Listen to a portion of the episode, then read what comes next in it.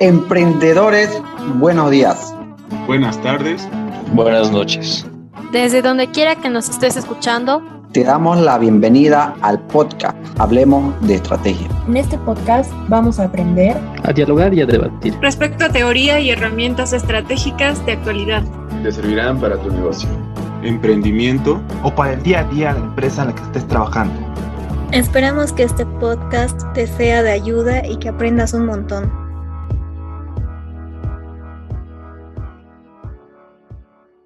Te damos la bienvenida al episodio número 10 de nuestro podcast. Relájate, ponte cómodo y comparte con nosotros el día de hoy el tema que platicaremos sobre la estrategia de diferenciación, de apoyo o soporte.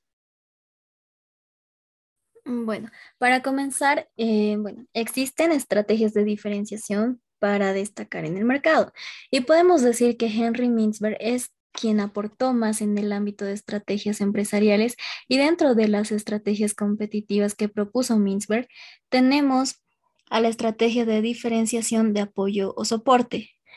Esta estrategia se trata de brindar muy buen trato al cliente, ya sea para ofrecer productos o servicios, hacer seguimiento al cliente, darle atenciones y hacerlo sentir querido por la empresa. Son pequeños detalles que hacen la diferencia dentro de una organización, así que no deja de ser importante esta estrategia.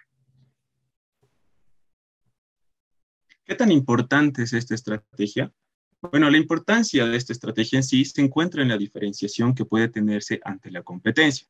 A pesar de que suena algo trillado, es de vital importancia para un negocio.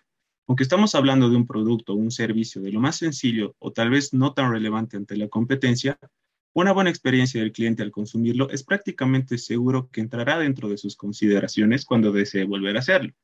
Debemos también considerar esta estrategia como una campaña constante de marketing, ya que un buen trato por parte del personal al cliente quedará en su memoria y lo fusionará con una buena experiencia del producto. En sí, que por ende, cuando alguien le pide una recomendación o él desee darla, podemos estar seguros que seremos su primera opción ante el resto. Súper.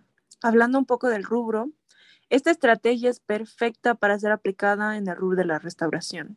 Como dije antes, está enfocada, o como dijeron antes, está enfocada en la atención al cliente y por ende a la diferenciación que como empresa generamos por sobre la competencia.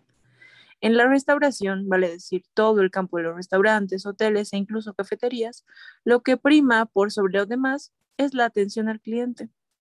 Les pongo un ejemplo. Si van esta misma tarde a una cafetería, ordenan algo y la atención por parte de los meseros y el personal que los atienda, por más que lo que pidieron satisfizo sus necesidades es pésima, ¿volverían? O si por el contrario, la atención desde que ingresaron en la puerta es cálida y atenta, valga la redundancia, y les dan ganas de quedarse, por mucho que su pedido no estuviese con una calificación de 10, ¿volverían? Por lo general, las personas prefieren lo segundo. Esto se debe a que como seres humanos vamos a preferir siempre el trato social y cordial antes que el satisfacer un antojo. Esto es, por supuesto, inconsciente y completamente natural. A lo largo de la historia, el hombre evolucionó gracias al desarrollo de sus habilidades sociales con otros seres humanos. Ahora, es evidente que es un punto debatible. ¿Qué prefieres, si un buen trato o un buen plato? Pero no se olviden que ambos son parte del servicio al cliente, tanto el trato como el producto que le estamos brindando a nuestro consumidor.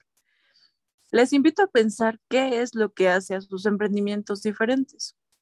Y si la atención al cliente no está dentro de sus respuestas, pregúntense por qué y qué podrían mejorar. Perfecto. Como pudimos ver, hasta en los negocios los detalles hacen la diferencia. El buen trato al cliente y la buena experiencia que se lleve puede valer más que un producto o un servicio caro o de más calidad que el nuestro. Por eso te recomendamos que si tú eres un emprendedor, no dejes de lado estos aspectos, ya que pueden ayudarte a crecer como empresario más de lo que te imaginas. Concluyendo con esto, esperamos que les haya gustado y les haya sido de ayuda este capítulo para que puedan aplicarlo.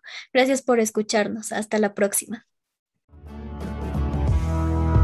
Hablemos de Estrategia es un podcast desarrollado en la asignatura de Dirección Estratégica 2, a cargo del MBA Leonardo Taborga y sus estudiantes de Ingeniería en Negocios Internacionales y Comercio Exterior en la Universidad La Salle, La Paz, Bolivia.